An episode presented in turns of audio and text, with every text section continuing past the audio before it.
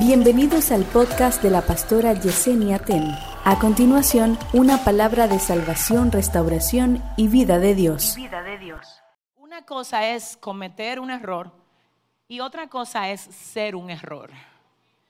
Porque aunque a veces ciertamente nos equivocamos y sí, hicimos lo que ellos dicen que hicimos, no somos lo que ellos dicen que somos. A ver, a ver. Todos nos equivocamos y no es lo mismo. Escúcheme para que usted sepa que no, no es verdad que, que todos los pecados son iguales. No, señores, hay pecados capitales. No fue a todo el mundo que, que Pablo le entregó a Satanás.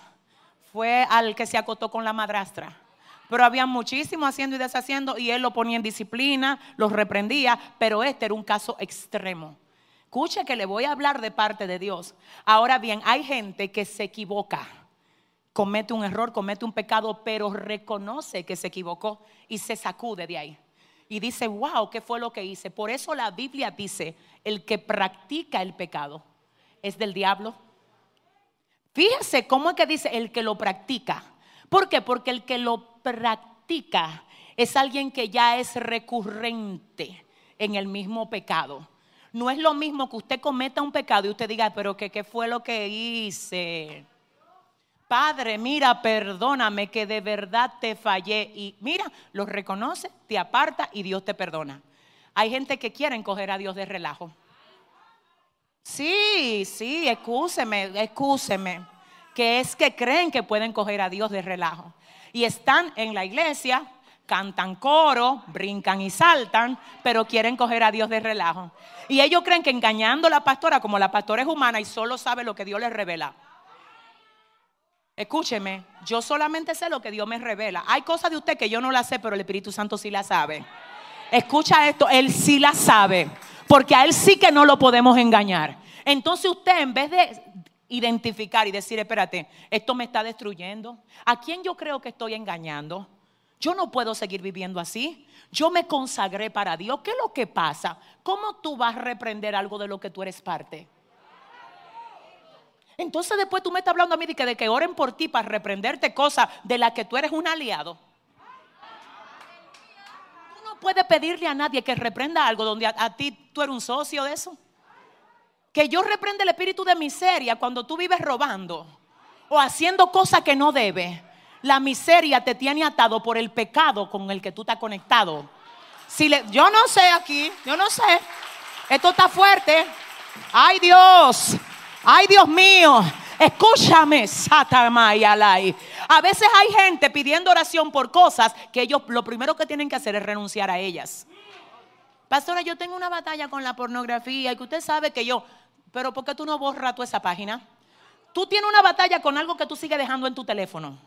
Déjame ver si te entiendo, espérate, espérate. A ver, a ver.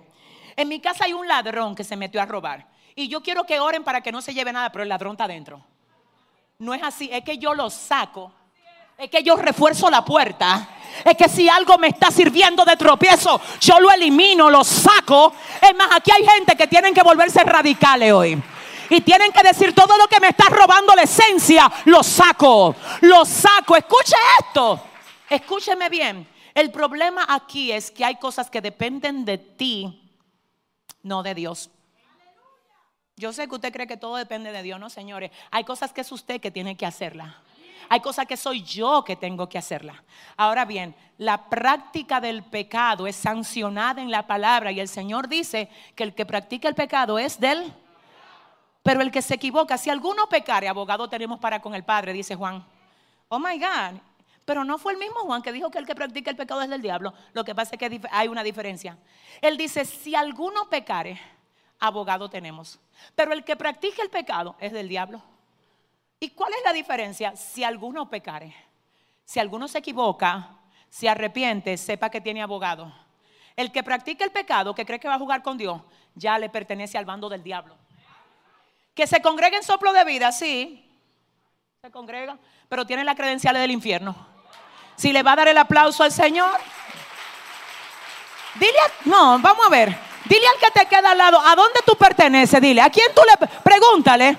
Dile, yo le pertenezco al Señor, díselo, díselo. Dile, yo tengo abogado. ¿Dónde está la gente que tiene abogado aquí? Entonces tenemos aquí una situación. Este joven llamado Jefté, oiga bien, eh, él era hijo de una ramera. Su papá lo había tenido fuera del matrimonio y creció con los hijos del matrimonio. Cuando él crece, los hermanos del matrimonio le dicen a él, te vas de aquí. Oiga, ¿por qué? Porque él era considerado como parte de un error que cometió su papá. No fue él que cometió el error, fue su papá. Pero a él lo estaban rechazando en la casa de su papá. Y los hermanos legítimos, hijo de la esposa de Jefté, le dijeron, tú eres un hijo bastardo. Porque mi papá te tuvo con una ramera. Pero a mí lo que me gusta ver es cómo la Biblia introduce a Jefté. No, yo no sé. Cristina, escúchame, la Biblia sabe de dónde viene Jefté y sabe el error que cometió el papá de Jefté. Lo único es que no me habla de error primero, me habla del valor de Jefté. Me habla de lo que Jefté es. Oiga cómo es que comienza el capítulo 11. Jefté Galadita era esforzado y valeroso. Espérate, que cada vez que la Biblia menciona algo por primera vez, los predicadores que lo saben, cuando la Biblia menciona algo por primera vez, lo está introduciendo de la manera como quiere que se conozca. Aquí no me dice primero, y era hijo ilegítimo, nada de eso importa. Lo importante es que era esforzado y que era valeroso. Eso significa que no importa si tú vienes de un matrimonio legítimo o de un ilegítimo. Dice el Señor, no importa. Lo importante es que yo te he hecho a ti un hombre esforzado y una mujer valerosa. Lo importante es que lo que tú eres ahora, Dios mío, siento a Dios. No va a opacar, aleluya. No va a ser opacado por lo que tú fuiste antes. Siento a Dios aquí. Esto, está fuerte. Ustedes me dan cinco minutos más. De verdad, de verdad. Tú sabes que hay cosas de nosotros que cuando la testificamos no nos sentimos orgullosos. Sí, porque como que son un poquito, tuve batalla, como dicen los muchachos. Sí, miren, a veces cuando una mujer tiene que enfrentar el hecho de que su esposo le fue infiel y andar con un hijo que no es el de ella, pero es de su esposo. Cuando le preguntan, por ejemplo, en la calle, ¿cuántos hijos tú tienes? Eh, eh, las que están aquí, las que han vivido. Eh, bueno, hay, porque es un lío, porque si tú le dices que son cuatro tuyos y uno que es de tu esposo, ahí mismo le dijiste toda la otra situación. Entonces, evítate ese problema. Yo tengo cinco. Porque lo que pasa es que no todo el mundo está tan sano. Mira, ya me están mirando mal dos o tres. Yo sé que usted se siente un poco resentido con su pastora, pero dile al que te queda al lado, esos son niveles, dile. Esos son niveles. Lo que pasa es que hay mujeres que le encanta como que la cojan de víctima. Ah, uno mío y uno, pero entonces comienzan a calcular, ¿cuánto tiene el tuyo? El mío tiene 15 y el que no es tuyo tiene como 12. Ah, pues. Entonces, no, yo no puedo, yo no puedo darte tanta data, a menos que Dios no me diga que te la dé. Es decir, hay cosas de las que cuando tú hablas, tú no te sientes tan orgulloso. Y ese era el problema que tenía Jefté. Que cuando todo el mundo se sentaba a la mesa a comer, el plato de él no era igual. A ellos le ponían vajilla, a él le ponían un plástico desechable porque él era hijo de la otra que no era la esposa. Y Jefté dijo, tú sabes que nada de eso a mí me va a impedir. Yo ser esforzado y ser valeroso. Te voy a decir algo, aquí está Dios. ¿Cuántos están listos para vencer cualquier sistema de rechazo? que quiera venir en contra de ti para tratar de hacerte creer que tú eres un error. Tú no eres un error. No que mi papá me tuvo de otra mujer, pero usted no es un error. Ay, que yo nací de un matrimonio de qué sé yo. Usted no es un error. Escúcheme, por eso es que estamos en contra del aborto. Estamos negados. Es antibíblico. Pero también el, mire, Shama, el aborto no procede. Ah, no, que fue una violación. Entonces le vamos a querer facturar al ser más inocente del acto. Porque el bebé no tiene la culpa.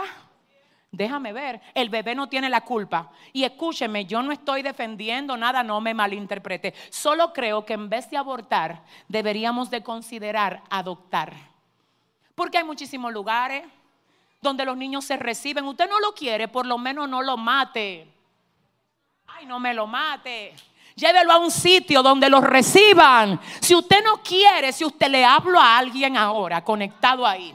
Si tú no lo quieres, no lo mates. Porque matar a un ser vivo es convertirse en un asesino. No importa cómo tú lo quieras poner. No al aborto, no al aborto, sí a la vida.